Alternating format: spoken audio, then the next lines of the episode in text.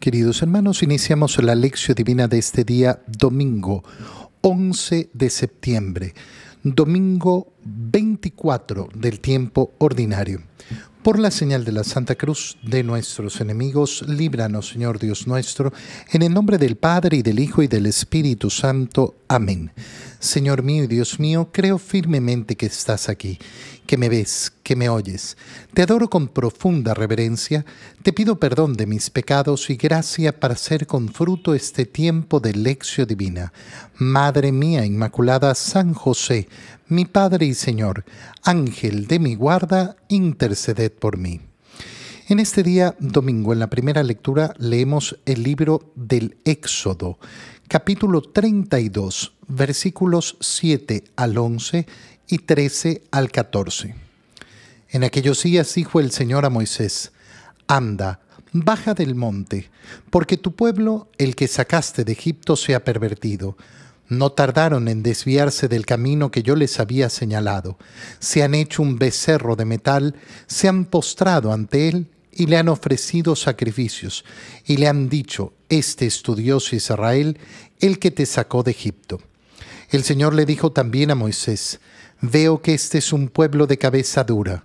Deja que mi ira se encienda contra ellos hasta consumirlos. De ti, en cambio, haré un gran pueblo. Moisés trató de aplacar al Señor, su Dios, diciéndole, ¿Por qué ha de encenderse tu ira, Señor, contra este pueblo que tú sacaste de Egipto con gran poder y vigorosa mano? Acuérdate de Abraham, de Isaac y de Jacob, siervos tuyos, a quienes juraste por ti mismo diciendo, multiplicaré su descendencia como las estrellas del cielo y les daré en posesión perpetua toda la tierra que les he prometido. Y el Señor renunció al castigo con el que había amenazado a su pueblo. Palabra de Dios. Iniciamos ese domingo con la lectura de esa gran idolatría en la que ha caído el pueblo de Israel. La idolatría que viene con tan poco tiempo después de haber visto los grandes prodigios del Señor. Moisés ha estado 40 días en el monte Sinaí recibiendo justamente del Señor la ley. Y en ese tiempo el pueblo pierde, eh, eh, pierde la, eh, la, paciencia, pierde la compostura. ¿Por qué? Bueno, porque lamentablemente en el corazón humano hay ese deseo de tener las cosas de modo inmediato.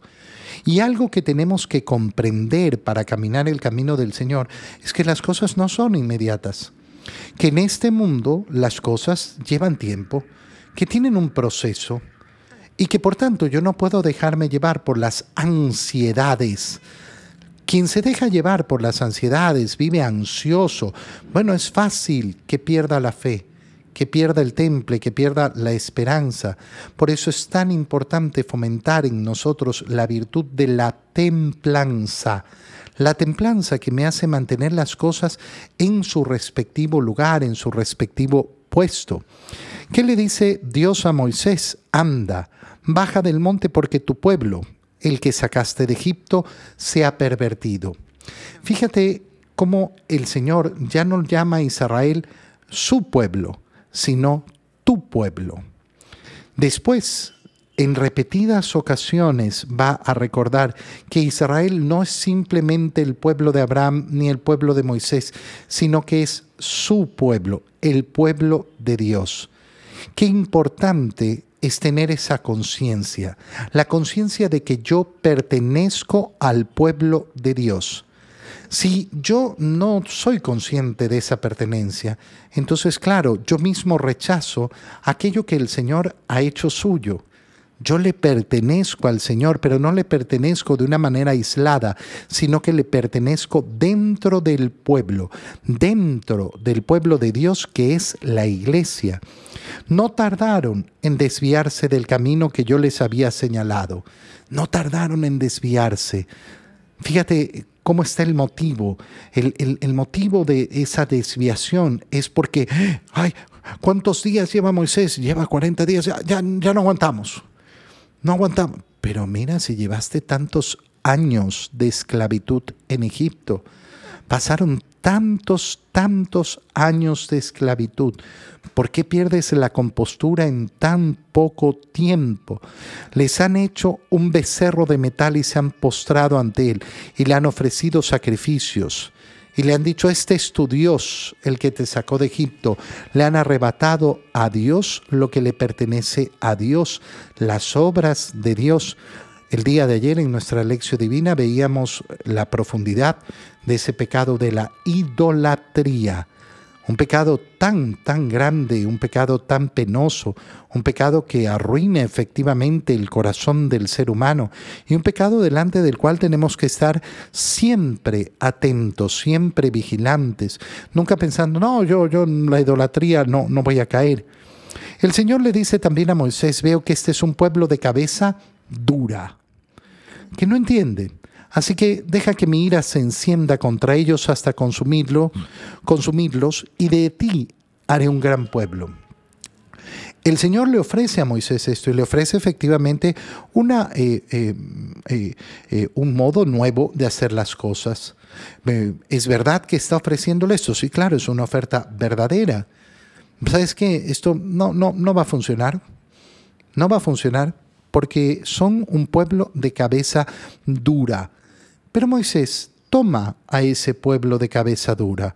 No quiere, no quiere que se haga un nuevo pueblo. Aquí hay varios factores tan bellos y tan importantes. ¿Por qué? Porque Dios, en primer lugar, le entrega a Moisés la potestad de elegir. Elige. No, yo quiero, quiero que salvemos a este pueblo. Muy bien, entonces seguiremos, eh, seguiremos adelante. si, Moisés le hubiera dicho, está bien, Señor, hagamos un nuevo pueblo, muy bien, Dios hubiera hecho un nuevo pueblo, hubiera sacado un nuevo pueblo de, eh, eh, de Moisés. En segundo lugar, esto nos indica cómo el Señor tiene la capacidad de formar un nuevo pueblo. Cuando nosotros decimos el antiguo pueblo, el, pueblo de la alianza, eh, de la antigua alianza, ha concluido en cuanto que ya mm, no ha aceptado eh, la, la, redención y la salvación. Dios ha formado un nuevo pueblo. Sí, lo puede hacer, por supuesto. Ay, pero ¿cómo si no somos descendientes de Abraham? A Dios no le interesa que seamos descendientes de Abraham. Dios forma su pueblo de lo que Él quiere formar su pueblo. Así de sencillo y así de simple. En tercer lugar, vemos qué preciosa es la intercesión de Moisés. Moisés intercede. ¿Por qué se ha descender tu ira, Señor, contra tu pueblo? Contra este pueblo que tú sacaste de Egipto con gran poder y vigorosa mano. De mano, acuérdate de Abraham, de Isaac, de Jacob, de tus siervos. Tú juraste, multiplicaré su descendencia como las estrellas del, del, cielo, y les daré en posesión perpetua toda la tierra que les he prometido. Y entonces el Señor renuncia por esa intercesión. Qué importante es la intercesión en nuestra vida, qué importante es saber interceder por los demás. En la segunda lectura leemos la primera carta a Timoteo, capítulo 1, versículos 12 al 17. Querido hermano, doy gracias a aquel que me ha fortalecido, a nuestro Señor Jesucristo, por haberme considerado digno de confianza al ponerme a su servicio a mí, que antes fui blasfemo y perseguía a la iglesia con violencia.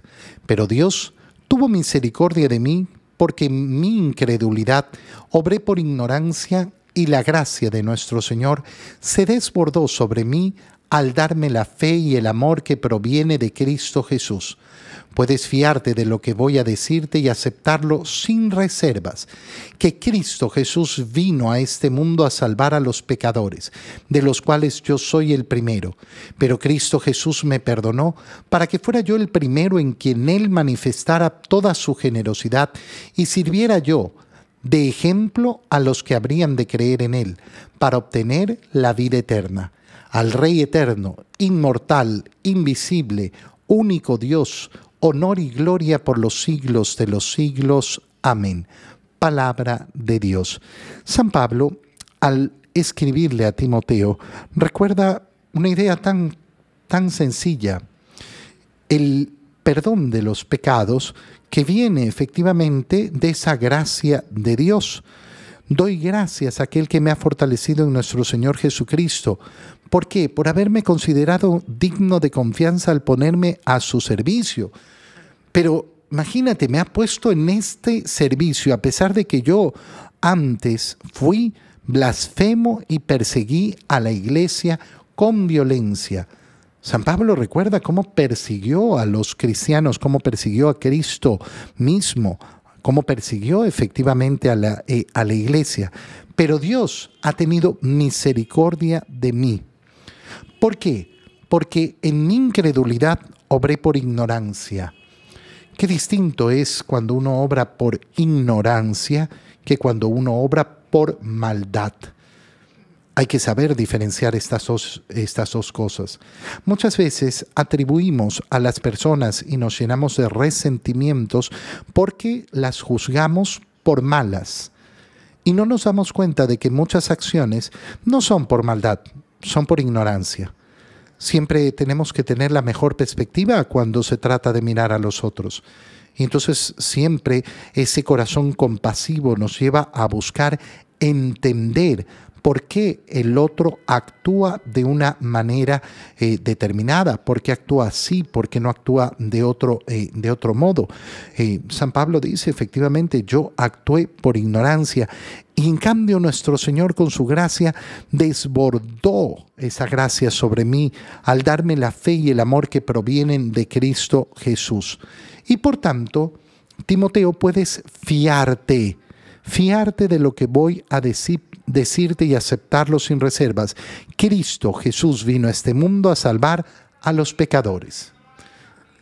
Cristo Jesús vino a este mundo a salvar a los pecadores.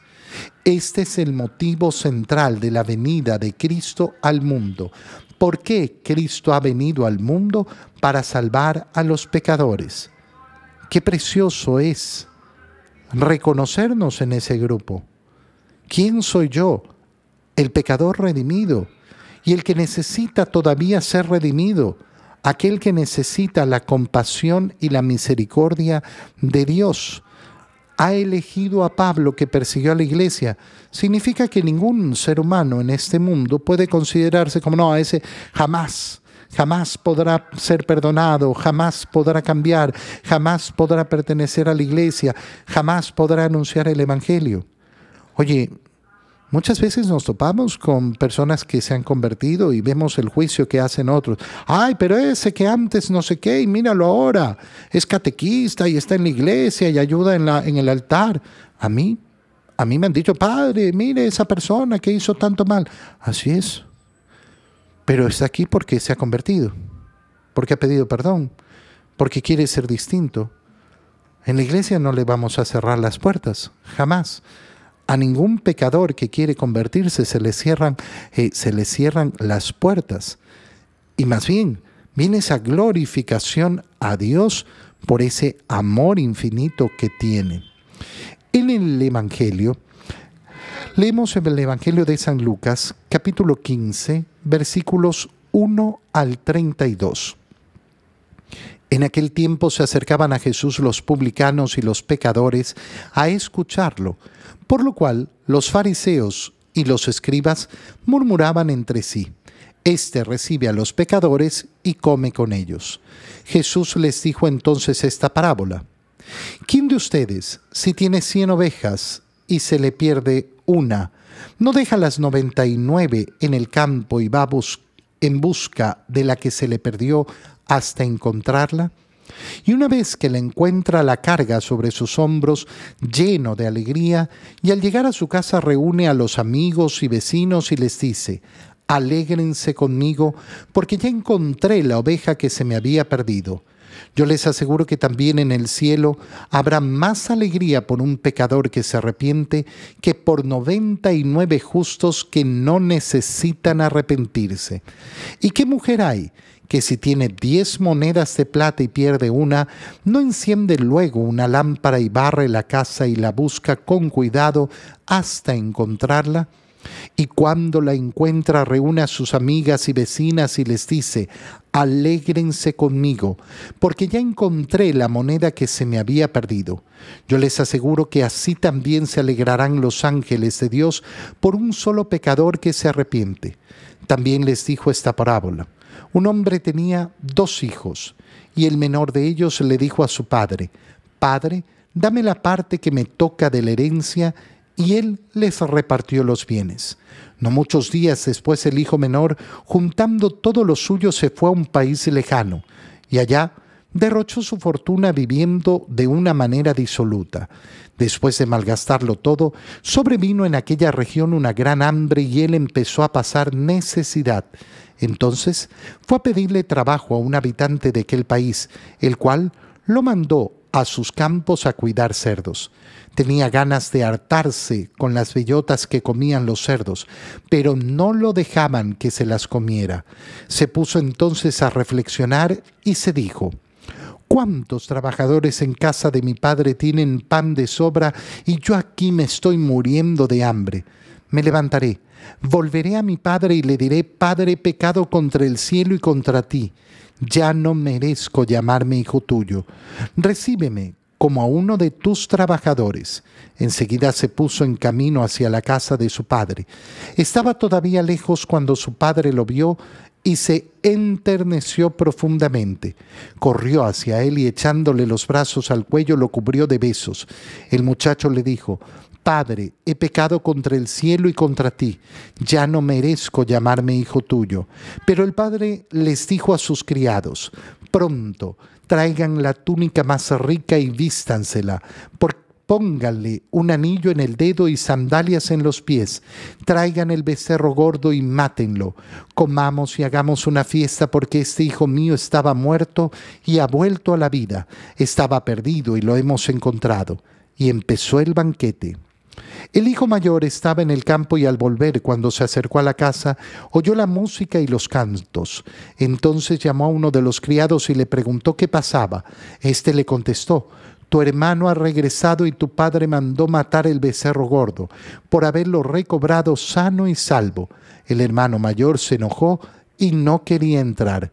Salió entonces el padre y le rogó que entrara, pero él replicó, Hace tanto tiempo que te sirvo sin desobedecer jamás una orden tuya, y tú no me has dado nunca ni un cabrito para comérmelo con mis amigos. Pero eso sí, viene ese hijo tuyo que despilfarró tus bienes con malas mujeres, y tú mandas matar el becerro gordo. El padre repuso, Hijo, tú siempre estás conmigo y todo lo mío es tuyo pero era necesario hacer fiesta y regocijarnos, porque este hermano tuyo estaba muerto y ha vuelto a la vida, estaba perdido y lo hemos encontrado.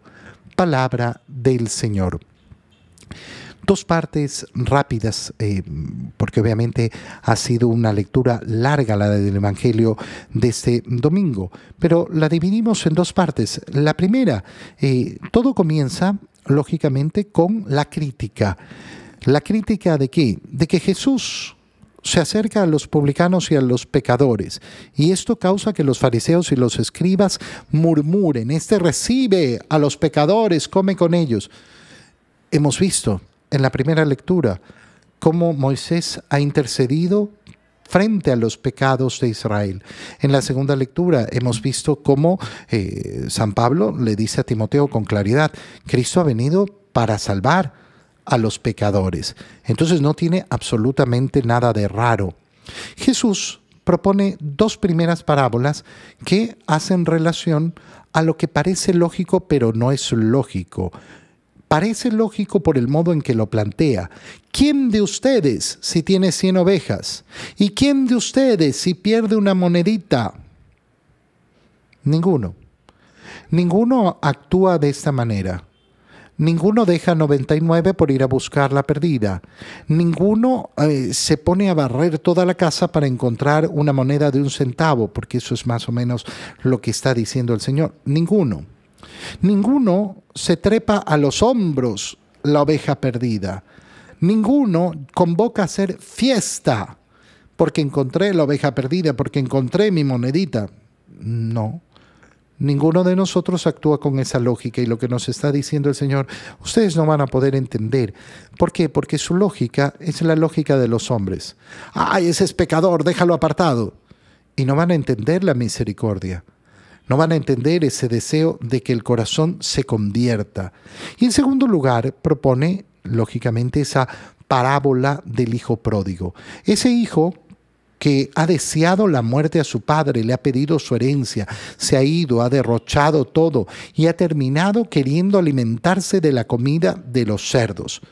Es un hijo que no solo le ha mostrado su desprecio al padre, sino que no quiere nada con su padre, quiere vivir en un lugar lejano para no ser reconocido como hijo como aquel que rechaza efectivamente, no, yo no soy de la iglesia, yo no soy bautizado, yo no, no soy hijo de Dios. Ha hecho esto. Y sin embargo el Padre ha estado vigilante, esperándolo, y por eso es capaz de verlo de lejos y recibirlo. ¿Y recibirlo con qué? Con misericordia. Basta ese poquito de deseo, me levantaré e iré hasta mi Padre y le diré, ya no merezco ser hijo tuyo y sin embargo el Padre cómo responde, vistiéndolo como hijo. Eso es lo que sucede en el sacramento de la confesión. Nos vuelven a vestir con la túnica lavada en la sangre del Cordero que se nos dio en nuestro bautizo. ¿Y qué ocurre frente a la gran fiesta que se hace? La envidia. La envidia del hermano mayor que no quiere entrar a disfrutar pero si yo siempre he estado aquí, ¿cómo puedes perdonar a este? Porque era necesario. Fíjate qué precioso es como el hijo mayor dice, ese hijo tuyo que derrochó tus bienes, ese hermano tuyo. Esa es la diferencia del lenguaje entre el hermano mayor y el padre, entre ese hijo que no ha comprendido la misericordia del corazón de su padre. Tú y yo tenemos que alegrarnos siempre en la misericordia del Señor. ¿Y quién puede recibirla? Todos. ¿Hay alguna persona que no merece el perdón de Dios? Ninguna. Que nunca salga de tu boca una, una, una cosa tan, tan horrible. No merece el perdón de Dios. Tú tampoco. Tú tampoco. Ninguno de nosotros ha merecido el perdón de Dios. Recibimos el perdón de Dios por la misericordia y la gracia, la gratuidad del amor de Dios.